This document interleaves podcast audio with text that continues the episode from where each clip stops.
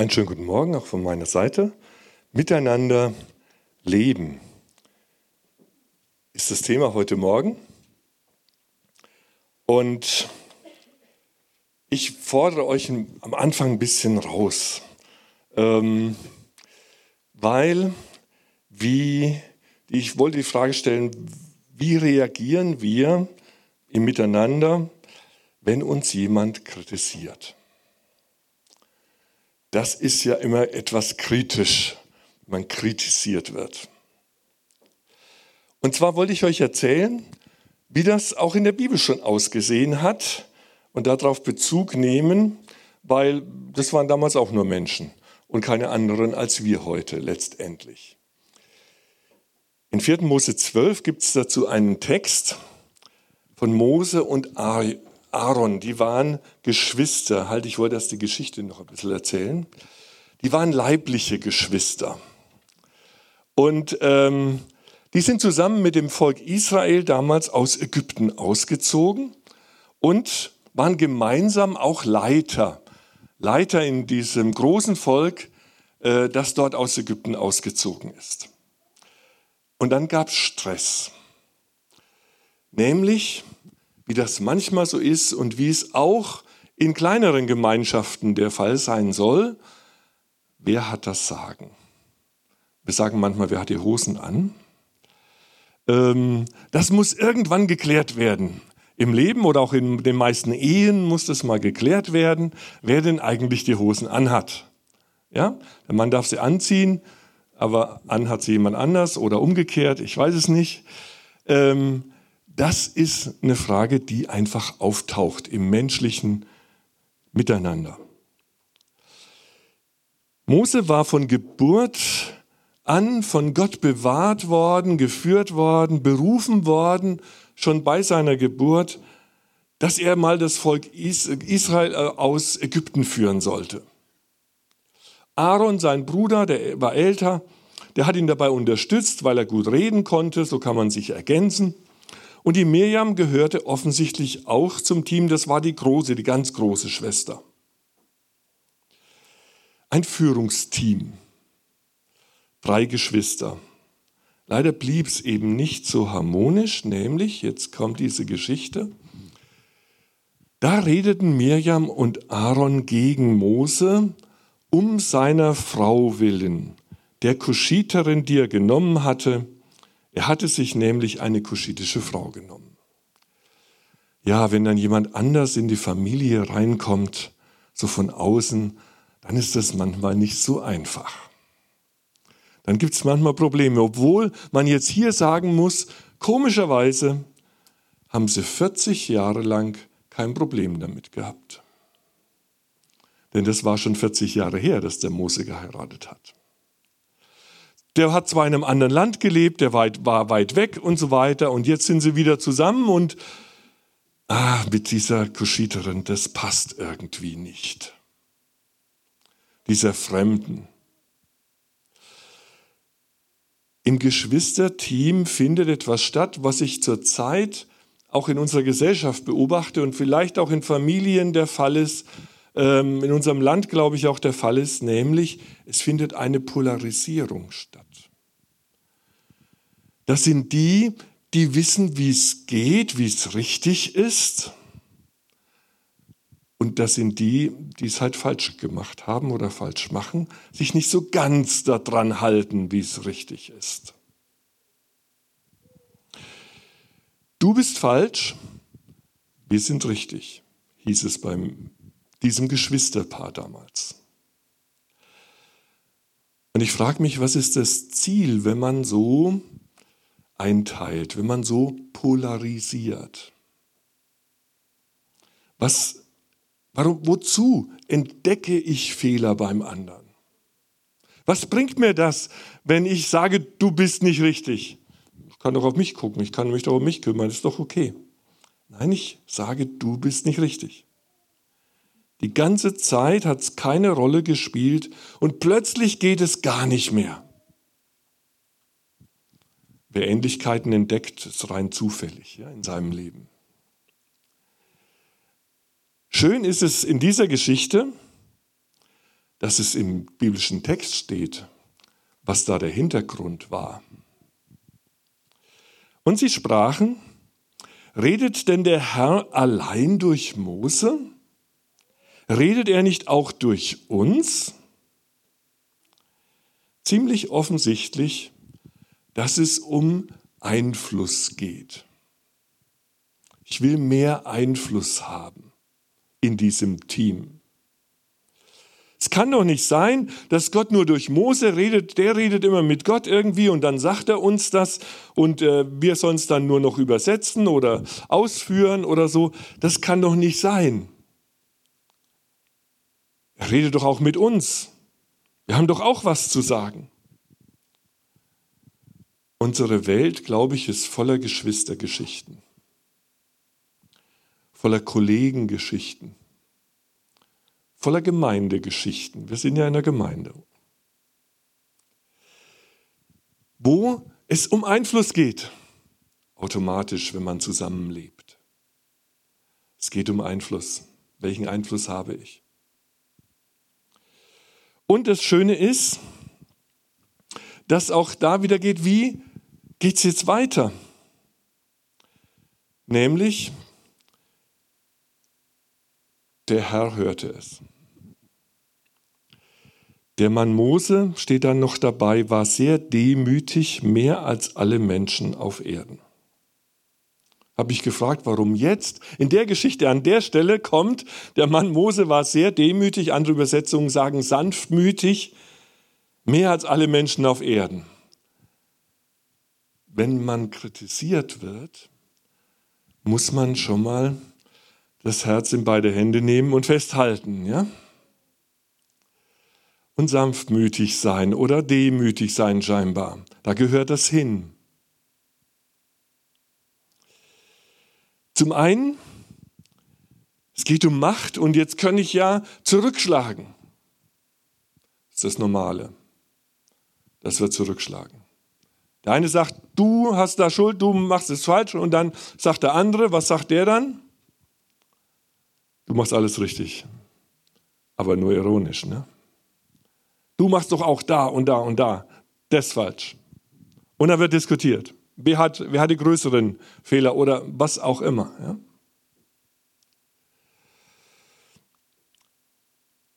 Die spannende Frage vom Geistlichen her, vom Christlichen her wäre hier auch, wer hat denn Vollmacht? Wer ist denn von Gott jetzt gesegnet von uns? Oder mehr gesegnet als der andere? Spannende Fragen. Miriam und Aaron haben einen Schwachpunkt bei Mose entdeckt. Seine Frau. Sie war keine Israelitin, das war damals unüblich, würde ich mal sagen. Es war noch nicht in dem Sinne verboten. Später war es beim Volk Israel verboten sogar, ausländische Partner zu nehmen, weil das Problem war immer, die haben ihre, ihre Götzen mitgebracht und dann äh, wusste man nicht mehr, welchen Gott soll man jetzt anbeten, den von der Frau oder vom Mann oder den anderen. Äh, das war das Problem. Das war schon da, diese Frage. Sie haben andere Götter und verführen andere anzubeten, ja. Mose hatte dagegen verstoßen, stimmt, ist richtig.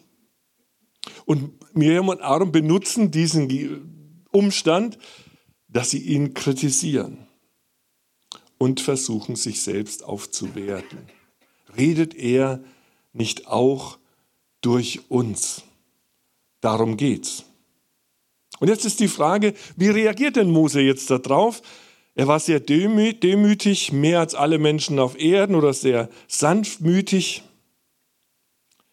Ich mache einen kleinen Einschub, bevor ich sage, wie es weitergegangen ist in der Geschichte. Wir leben aktuell in einer Welt der Globalisierung. Und nach der Globalisierung jetzt merken wir, kommt wieder eine andere Zeit. Irgendwie geht es wieder um nationale Interessen. Ein Staat versucht gerade den anderen auszulöschen. In Palästina soll es ein freies Palästina vom Meer bis an den Fluss geben. Das heißt, Israel soll ausradiert werden. Auch wenn es dem ganzen eigenen Volk, so hat der Führer der Hamas das auch wörtlich gesagt, das Leben kostet, wenn zwei Millionen sterben müssen. Auch das interessiert sie nicht. Aber auch sonst hat sich vieles andere verändert. Zusammenarbeit wird aufgekündigt und Abrüstungsverträge und Bündnisse werden gekündigt, wer das mitverfolgt. Abhängigkeiten werden ausgenutzt, dann kriegt ihr kein Gas mehr, haben wir erlebt. Unsere Welt ist unsicherer und eben polarisierender geworden, feindlicher geworden. Und es trifft nicht nur auf die Gesellschaft um uns herum zu, glaube ich. Ich glaube, dass auch die christlichen Gemeinden davon letztlich nicht ausgenommen sind. Wir sind auch in gewisser Weise ein Spiegelbild dieser Welt, weil das sind Menschen aus dieser Welt da und leben da zusammen. Wer hat Recht? Auch in der christlichen Welt, wer ist richtig und wer ist fromm oder wer ist gesegnet? Und wer, weil er das oder jenes oder dieses nicht so macht, wie wir das machen, macht es dann falsch. Gegeneinander reden und den eigenen Standpunkt absolut zu setzen, wenn du nicht so glaubst wie ich, dann bist du eben nicht richtig. Nicht richtiger Christ, vielleicht sogar. Man setzt den eigenen Standpunkt absolut und erwartet vom Gegenüber eine maximale Zustimmung zu der eigenen Position. Extrempositionen, habe ich den Eindruck, haben wieder Konjunktur. Gemeinden spalten sich, leider. Bist du für mich oder bist du gegen mich? Ich habe vor Jahren jemand versucht anzusprechen auf einen Umstand, den ich nicht gut fand, und die Frage, die mir begegnet ist, war, bist du für mich oder bist du gegen mich? Ich habe das Gespräch beendet an der Stelle. Es geht nicht um die Gemeinde dann mehr. Es geht nicht mehr um die Sache, sondern es geht dann nur noch um, bist du für mich oder bist du gegen mich? Redet er nicht auch durch uns? Auf der anderen Seite haben wir einen klaren Auftrag als Christen nämlich miteinander zu leben, eins zu sein in Christus. Jesus selbst hat gebeten für seine Jünger, ich bete, bitte den Vater darum, er hat den Vater gebeten, dass sie eins sind, seine Nachfolger. Damit diese Welt glaube, damit man diese Einheit sehen kann und diese Welt glauben kann, dass da einer ist, an den sie alle zusammen glauben. Einheit ist ein klares und hohes Ziel der Christenheit. Aber dagegen stehen die Streitfragen, die auch ja da sind. Einheit unter den Jüngern war auch damals schon eine Herausforderung. Nicht umsonst betet eben Jesus für die Einheit, weil auch damals ging es darum, wer darf, haben die tatsächlich gefragt. Ja, kann man heute drüber lächeln, aber die haben Jesus wirklich gefragt, wenn du mal im Himmelreich bist, wer darf dann rechts und links neben dir sitzen? Ja? Das sind die besten Plätze, die würde ich mir schon gerne sichern. So denkt der Mensch.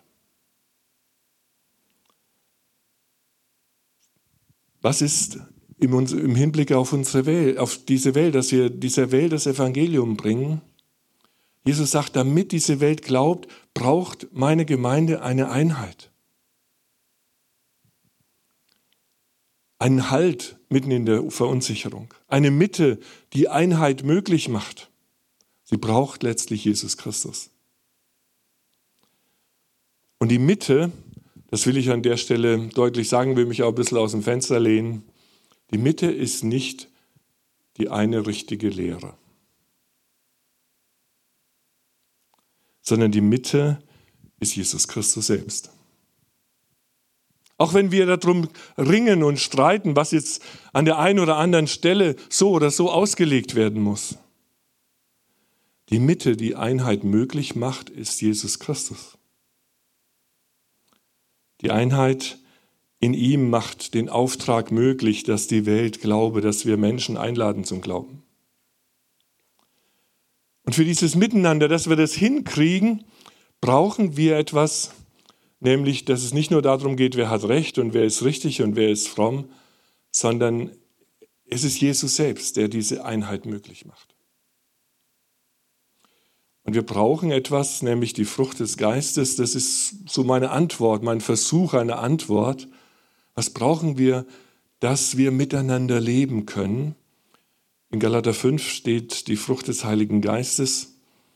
Da stehen noch viele andere Liebe, Freude, Friede, Langmut, Freundlichkeit, Güte, Treue, Sanftmut, Selbstbeherrschung. Ich will nur dieses eine, die Sanftmut rausgreifen heute Morgen weil es da auch bei Mose schon steht, demütig bzw. sanftmütig. Er war sanftmütig, als er angegriffen wurde. Allerdings hat dann in der Situation damals Gott tatsächlich eingegriffen und er hat sich die drei Geschwister, Miriam, Aaron und Mose, zum Konfliktgespräch geholt. Gab es die Stiftshütte, da hat er gesagt, kommt mal rein, wir unterhalten uns mal. Jetzt wird Gott dem Mose doch sagen, dass er tatsächlich die falsche Frau geheiratet hat. Ne? Und dann ähm, ist die Sache klar. Und dass wir auch was zu sagen haben. Das Gespräch ist leider nicht aufgezeichnet, das steht nicht da. Dummerweise. Aber ein Ergebnis kann man erkennen. Nämlich, als die drei aus dem Zelt wieder rauskommen, war Miriam aussätzig. Sie hat Aussatz bekommen und in gewisser Weise als Strafe Gottes.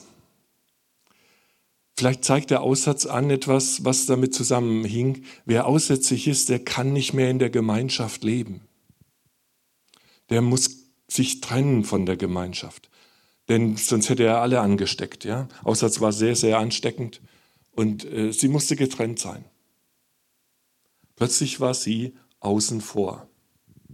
Ich erlebe das leider, bin ja in vielen Gemeinden unterwegs immer wieder, dass Menschen, da wo es Streit gibt, irgendeiner landet am Ende außen vor. Irgendeiner geht. Irgendeiner zieht sich zurück. Oder in der Familie ist auch so, man kommt nicht mehr zusammen, weil man sich nicht versteht, sagt man. Man versteht sich eigentlich schon, aber ich glaube, es fehlt die Sanftmut. Es fehlt das, was die, die Sanftmut meint. Was meint Sanftmut? Übrigens, Jesus hat gesagt, selig sind die Sanftmütigen, denn sie werden das Erdreich besitzen. Also was ist das, was mir da vielleicht helfen kann in so einer Situation? Ich habe mal nachgeschaut im Herkunftswörterbuch äh, im Deutschen, vom Deutschen abgeleitet, was Sanftmut heißen kann, wie das, äh, wo man das herleiten kann vielleicht. Und dann fand ich dort, dass Sanftmut der Mut zum Sammeln ist. Wer sanftmütig ist, der kann sammeln. Deswegen bin ich auch da drauf gekommen. Was hilft denn, wenn die Gemeinschaft auseinanderfliegt, wenn man nicht miteinander leben kann, wenn man sich zerstreitet? Ein Mut, der sammelt.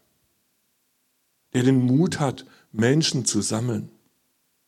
Nicht zu polarisieren. Spalten kann jeder.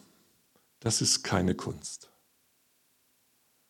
Den Mut zum Sammeln zu haben, das ist eine Frucht des Geistes die der Geist Gottes unter uns wirken will.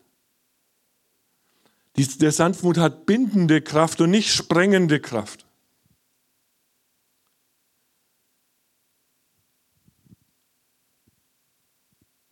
Wir leben, jetzt darf ich nicht zu viel erzählen hier in unserer Gemeinde. Wir leben seit zwei Jahren zusammen im Haus mit meinem Sohn Benjamin. Ähm, der sitzt hier vorne. Und ähm, wir üben das miteinander auch in gewisser Weise, dieses Miteinanderleben. Und da gibt es auch das ein oder das andere, wo man sagen muss, okay, so, ja, wie, wie ist das mit dem Sanftmut? Ähm, ich habe schon mehrmals Schrammen in mein Auto gefahren, aber wenn mein Sohn eine Schramme reinfährt, ist das nochmal was anderes, oder? ähm, dann muss man sich auch mal ein bisschen beherrschen und ähm, die Sanftmut üben, das, den Mut zu haben, hey, wir leben hier zusammen und wir bleiben auch zusammen und lassen uns auch von sowas nicht auseinanderbringen.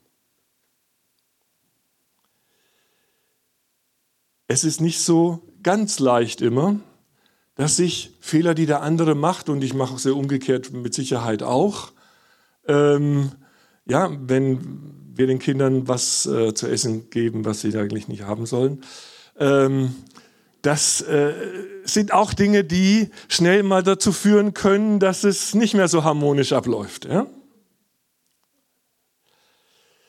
Der eine trägt den anderen. Und der eine und beide haben den Mut, auch zu sammeln. Und ich sage das so ohne, es ist ja hier, ähm, dass ich da äh, Witze erzähle, sondern äh, ich glaube, wir kriegen es gut hin miteinander. Da bin ich sehr dankbar für, dass das gelingt. Jesus hat dann in Matthäus 11, und auf den Vers habe ich mich hauptsächlich bezogen, etwas gesagt. Nehmt auf euch mein Joch und lernt von mir, denn ich bin sanftmütig und von Herzen demütig. So werdet ihr Ruhe finden für eure Seelen. Jesus beschreibt die Sanftmut als eine der Eigenschaften, die man von ihm lernen kann. Also wenn wir von Jesus lernen wollen, dann Sanftmut. Lernt von mir, sagt er selber.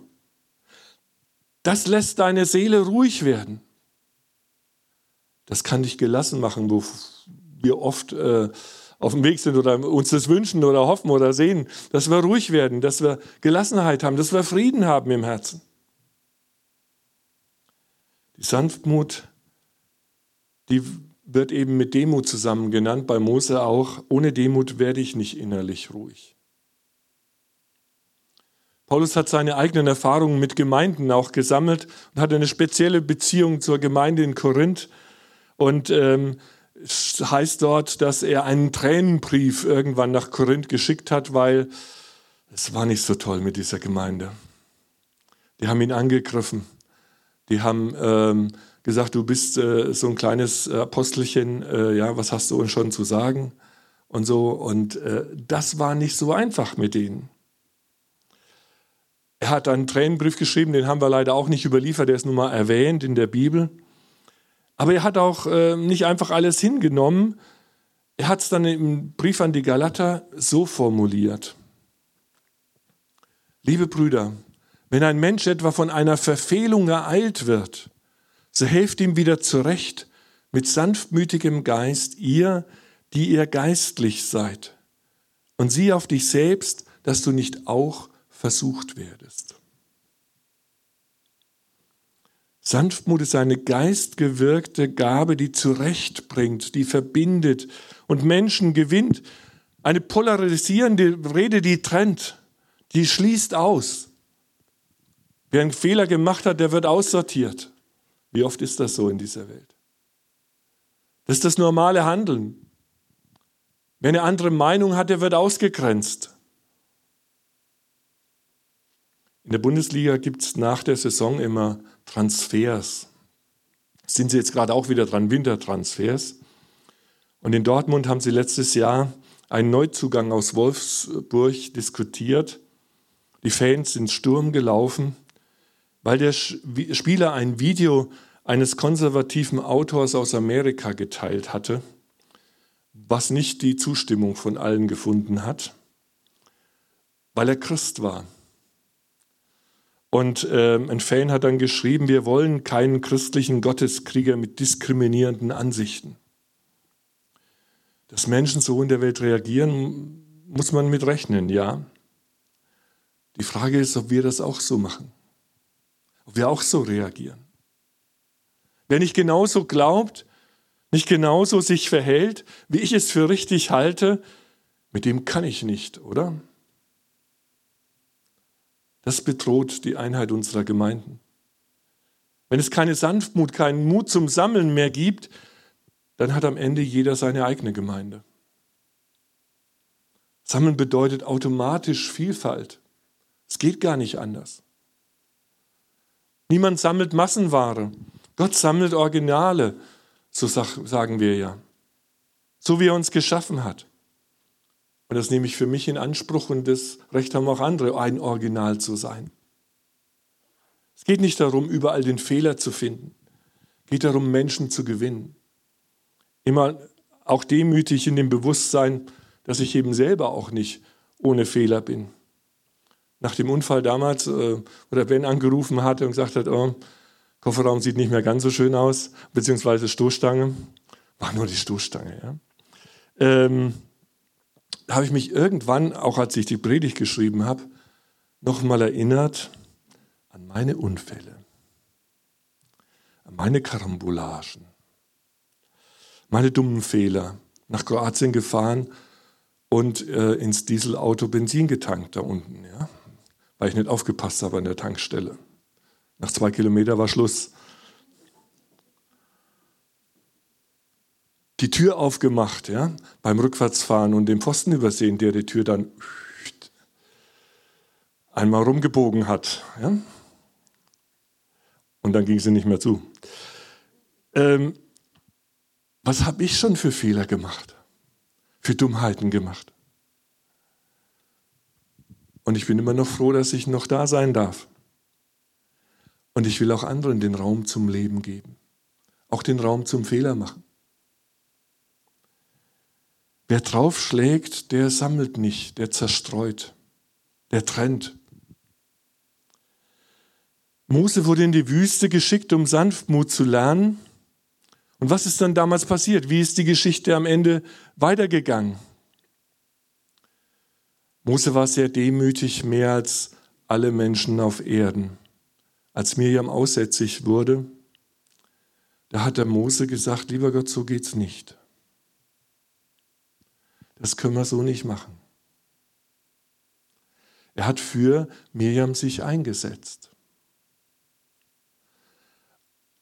Und hat gesagt, ich bete darum, dass sie wieder frei wird, davon, dass sie rein wird. Wer aussätzig war, musste dann sieben Tage, das hat das Gesetz vorgeschrieben, war sieben Tage unrein, dass man eben sich nicht ansteckt. Wenn er auch wieder rein war, musste sieben Tage gewartet werden, bis man wirklich sieht, es ist wirklich so. Und Gott nimmt den Aussatz dann tatsächlich zurück, weil Mose für seine Schwester bittet. Die, die ihn gerade angegriffen hat, die gerade mehr Einfluss haben wollte, die gerade ihn, seine Autorität untergraben hat, er bittet für sie, dass sie befreit wird von diesem Aussatz, weil er sanftmütig war, weil er sie mit dabei haben wollte weiterhin, weil er sie nicht loswerden wollte, endlich bin ich sie los, weil er sie mitnehmen wollte. Jetzt war noch eine Schwierigkeit, nämlich sie wurde gleich wieder rein, aber sieben Tage war sie jetzt kultisch unrein. Also sieben Tage durfte sich hier niemand nähern und dann kann sie natürlich auch nicht mit. Das Volk war gerade unterwegs, sie waren gerade dabei weiterzuziehen. Und was macht Mose? Er sagt, so, wir warten jetzt alle sieben Tage. Das ganze Volk, irgendwelche Leute haben ausgerechnet, rund 600.000 Menschen. Alle warten, bis Miriam wieder mitkommen kann. Dann haben sie sieben Tage gelagert und gewartet, um sie wieder mitzunehmen. Sanftmütig sein, den Mut zum Sammeln zu haben. Nicht Auge um Auge und Zahn um Zahn, wie das Gesetz früher war, sondern dass wir zusammenleben können, dass wir zusammenbleiben können, Paulus schreibt an Titus zum Schluss, erinnere sie daran, dass sie niemanden verleumden, niemand, nicht streiten, freundlich sein und alle Sanftmut beweisen gegen alle Menschen. Ich glaube, Sanftmut ist eine gute Antwort auf die Polarisierung unserer Zeit, wo man nur noch sich trennt und wo man nur noch sagt, so wie ich. Sanftmut sammelt eine gute Antwort auf die Polarisierung unserer Zeit. Eine Frucht des Geistes, die der Geist Gottes in uns wachsen lassen will. Ich bete. Vater im Himmel, ich danke dir, dass du uns deinen Geist gibst, der diese Sanftmut in uns wachsen lässt. Du weißt, dass wir sie oft nicht in uns tragen, dass da ganz andere Gefühle sind, ganz andere Dinge sind, dass wir am liebsten davonlaufen würden, dass wir uns trennen wollen, dass wir den anderen loswerden wollen oder was es auch immer ist. Danke, dass ich damit zu dir kommen darf dass du mir diese Sanftmut schenkst, dieses Miteinander schenkst, dass du uns das Miteinander schenkst. Und dass wir auch als Christen in dieser Welt zeigen können, dass es möglich ist, miteinander zu leben. Dass es möglich ist, zu sammeln und nicht nur zu polarisieren und auseinander zu laufen und Menschen abzulehnen und auszugrenzen. Danke, Herr, dass du uns die Möglichkeit des Miteinander schenkst.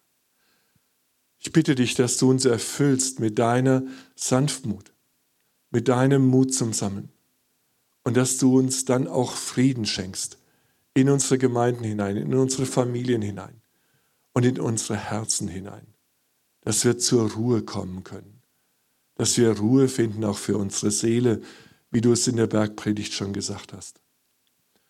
Lernt von mir, dass ihr sanftmütig seid, damit ihr Ruhe findet für eure Seele. Danke, Herr, für dieses großartige Angebot. Danke, dass ich das annehmen darf. Jeden Tag neu. Amen.